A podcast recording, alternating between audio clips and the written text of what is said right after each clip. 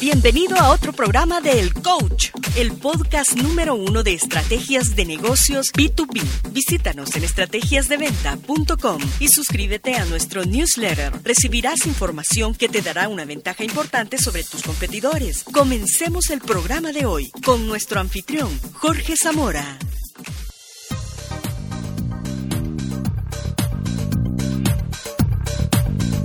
Hola amigos y bienvenidos a otro programa de El Coach. Este es el episodio número 14. Hoy día vamos a hablar de un problema táctico que están teniendo muchos de los ejecutivos de venta que acompañamos. Y me refiero específicamente a cómo liderar, cómo llevar adelante una reunión o una entrevista con el cliente. Concretamente, ¿a qué me refiero? Me refiero a lo siguiente. La entrevista de ventas con el cliente tiene, en general, cuatro partes específicas y súper definidas. La primera de esas partes es lo que llamamos la abertura. Hay escuelas de venta en las que esto se le llama también la introducción o la presentación. Como sea, nos referimos a la primera parte de la entrevista cuando el vendedor visita al cliente y se presenta y hace la apertura de la reunión. Así que como la palabra lo dice, apertura es súper fácil de entender y es la primera parte.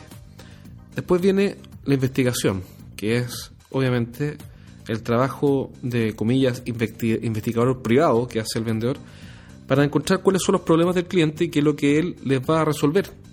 Mientras no lo encuentre, por supuesto, no, no va a haber ningún negocio, porque las ventas están construidas sobre problemas no resueltos.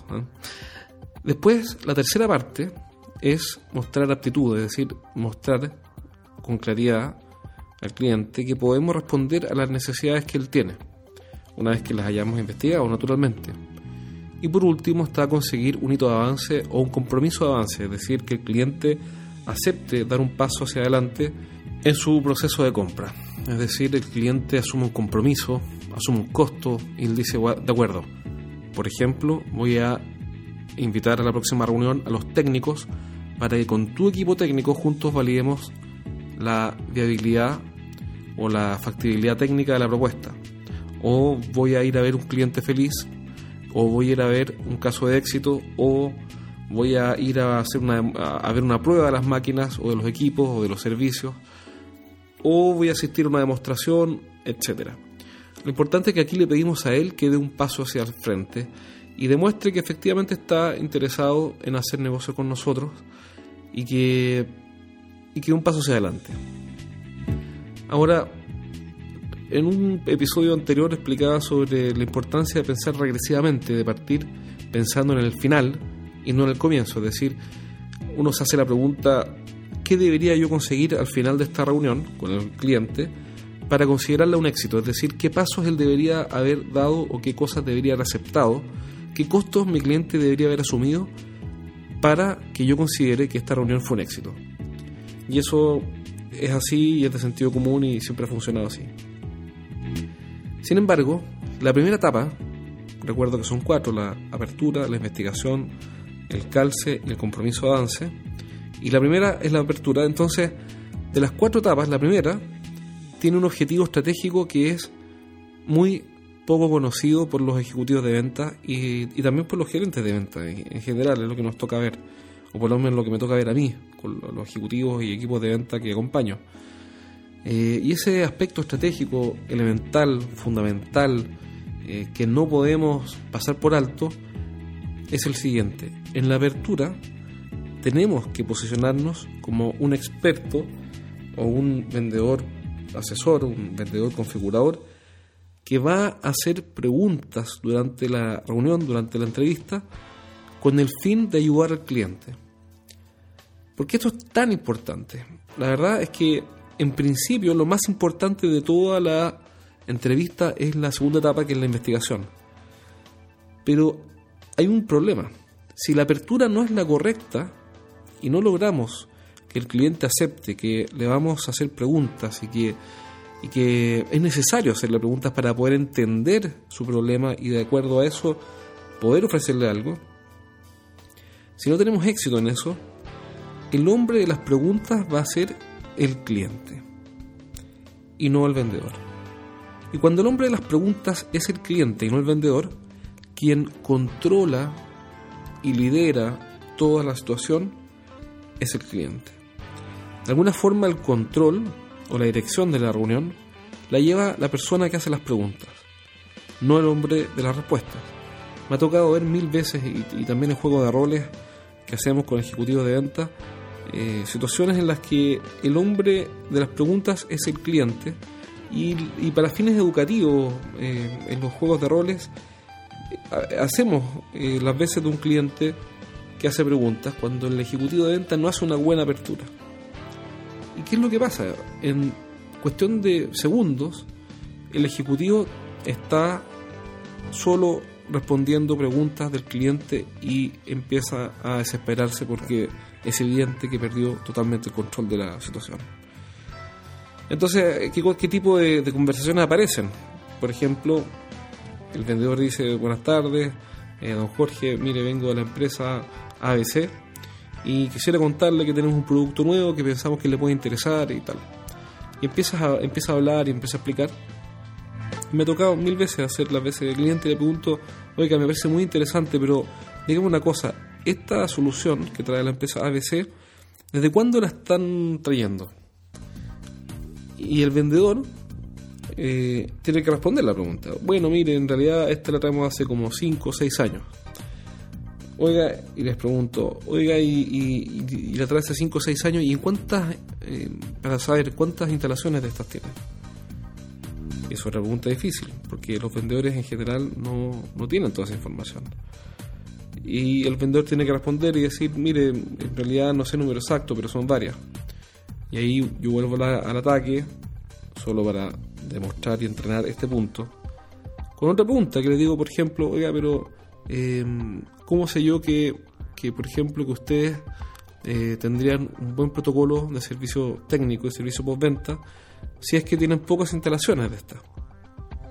Y ahí ahora el vendedor tiene que empezar a demostrar que él sí puede cumplir y, va a responder típicamente, mire, ¿sabe qué pasa? Que nosotros tenemos eh, un nivel de servicio muy bueno y, somos muy, muy eficientes en lo que hacemos y además nosotros eh, somos magníficos y tenemos una ISO 9001 como eh, estándar de, calidad, de, proceso, ¿no? Y, tiene que empezar a, a, a explicar y explicar y explicar y explicar y explicar y todo lo que hace, es decir, cada palabra que él dice, lo desvía del foco del negocio y es lograr que el cliente, en este caso para estos ejemplos soy yo, eh, asuma que el vendedor quiere hacerme preguntas y que yo tengo que ayudarlo respondiéndole para que él me pueda ayudar. Entonces cuando esto no sucede, todo lo que viene después, que es precisamente la investigación, se viene cuesta arriba.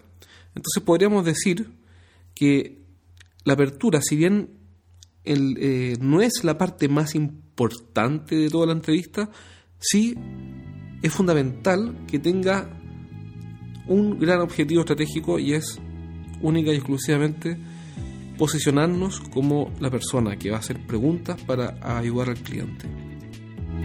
Una pregunta común es, bueno, ¿cuál es la apertura que tengo que usar para tener éxito en las entrevistas de venta con los clientes? Y la respuesta, naturalmente, es que no existe una receta única, no existe una fórmula, no existe una regla que uno pueda decir, mire, usted tiene que decir 25 palabras o tiene que decir A, B o C. Eso en realidad no funciona. Cada uno tiene que hacer la apertura que más le acomode siempre y cuando permita posicionarnos como personas que vamos a hacer preguntas para ayudar a los clientes. Es decir, la, la apertura se entiende en función de ese objetivo estratégico si la apertura va a tomar 30 segundos o un minuto o dos minutos, es irrelevante porque es accesoria. eso, esa, esa meta de usar pocas palabras, etcétera, está supeditada al objetivo que es conseguir posicionarnos como personas que vamos a hacer preguntas para ayudar. Por ende, lo que importa no es la fórmula exacta, sino que lo que importa es el objetivo y cada uno tiene que usar la fórmula que mejor le funciona. Dicho eso, es cierto, y, no desmiente lo anterior, que practicar las aperturas es súper importante, porque una cuestión es que tengamos la flexibilidad para usar la apertura que más nos sirve, y otra cosa es que podamos, es que podamos improvisar las aperturas y sencillamente eh, jugar a la ruleta con la apertura. Y que son cuestiones completamente diferentes. Entonces, si bien no hay una regla específica, una regla matemática o una ABC que hay que seguir en forma rigurosa, sí hay un concepto que jamás va a cambiar y es que hay que preparar las cosas, es decir, tenemos que preparar las aperturas. La forma de, prepararlas es sencillamente haciendo pruebas, tanto en juegos de roles con compañeros de, trabajo, con otros vendedores, como haciendo pruebas con los mismos clientes. Y de a poco vamos a ir encontrando, eh, tanto en los entrenamientos in-house, con los equipos comerciales, equipos de venta, como en las pruebas que hagamos con clientes, cuál de las aperturas empieza a tener mejor acogida, mejor recepción con los clientes y que por ende nos ayuda a posicionarnos como una persona que va a hacer preguntas para poder ayudar. Entonces, no hay que aprendérsela de memoria como un formulismo, como un script aprendido, sino que hay que aprender a presentar, eh, a presentarnos como ejecutivos de venta eh, con una buena apertura, lo que es diferente. Em, en las conversaciones con los, con los vendedores siempre usamos la figura del ring de boxeo cuando, cuando el ejecutivo de ventas no logra posicionarse como el experto que va a hacer preguntas, lo que sucede es que el cliente lleva en el ring a este boxeador, que es el vendedor, a la esquina y ahí lo tiene medio acorralado en base a preguntas y haciéndolo sufrir. ¿Cuál es la única salida?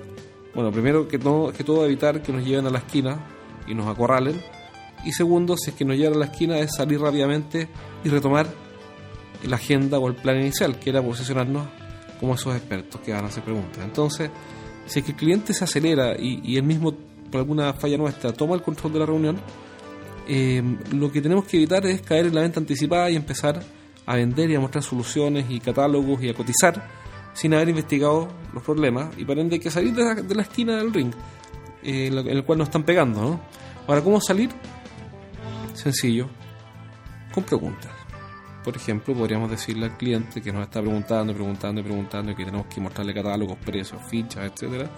Preguntarle, oiga, don Andrés, o por ejemplo, don Andrés, eh, antes de seguir mostrándole mi catálogo, ¿qué le parece que le haga un par de preguntas sobre los problemas que han tenido últimamente con, por ejemplo, las máquinas o los servicios de ingeniería o lo que sea, para poder ofrecerle algo que realmente le sirva? En general, ese tipo de preguntas para salir de la esquina en la cual estamos acorralados tiene muy buena recepción. A los clientes les parece bastante cómodo y en general funciona muy bien que alguien les diga, oiga, yo en vez de ponerme a hablar como un loro durante los próximos 45 minutos, me gustaría preguntarle un par de cosas para poder ayudarlo. En general la gente está súper abierta y súper, eh, en fondo recibe muy bien que alguien quiera ayudarlos y se interese legítimamente por sus problemas. Por ende, si te llevan al rincón del ring, eh, busca una forma de salir para poder retomar el punto inicial y era nada menos que posicionarnos como los expertos que vamos a hacer preguntas con el fin de ayudar. Si es que, esta, si que este post te pareció útil y entretenido, eh, compártelo con tus amigos, envíalo por email o por Facebook o LinkedIn, compártelo en redes sociales para que más gente pueda tener acceso pero hay una cosa aún más importante. Lo que aprendiste en el post o en el podcast de hoy, ponlo en práctica. Comienza a preparar la apertura, haz un pequeño juego de roles, un pequeño ejercicio con tu fuerza de venta o con tus colegas y ve cuáles son las aperturas que mejor te sirven para lograr ese objetivo. Lo más importante de todo es que lo que aprendes y que lo que escuchas eh, lo pongas en práctica de forma exitosa. Es decir, que implementes y eches a andar ahora lo que estás aprendiendo. Este fue el episodio número 14 de El Coach. Te mando un abrazo desde Santiago de Chile y espero tenerte pronto en un próximo programa. Recuerda suscribirte a este podcast en iTunes o Stitcher y así recibirás cada programa nuevo en tu teléfono. Por favor, déjanos un review en iTunes para mejorar nuestros programas y así entregarte cada día mejores contenidos. Nos vemos en el próximo episodio de El Coach.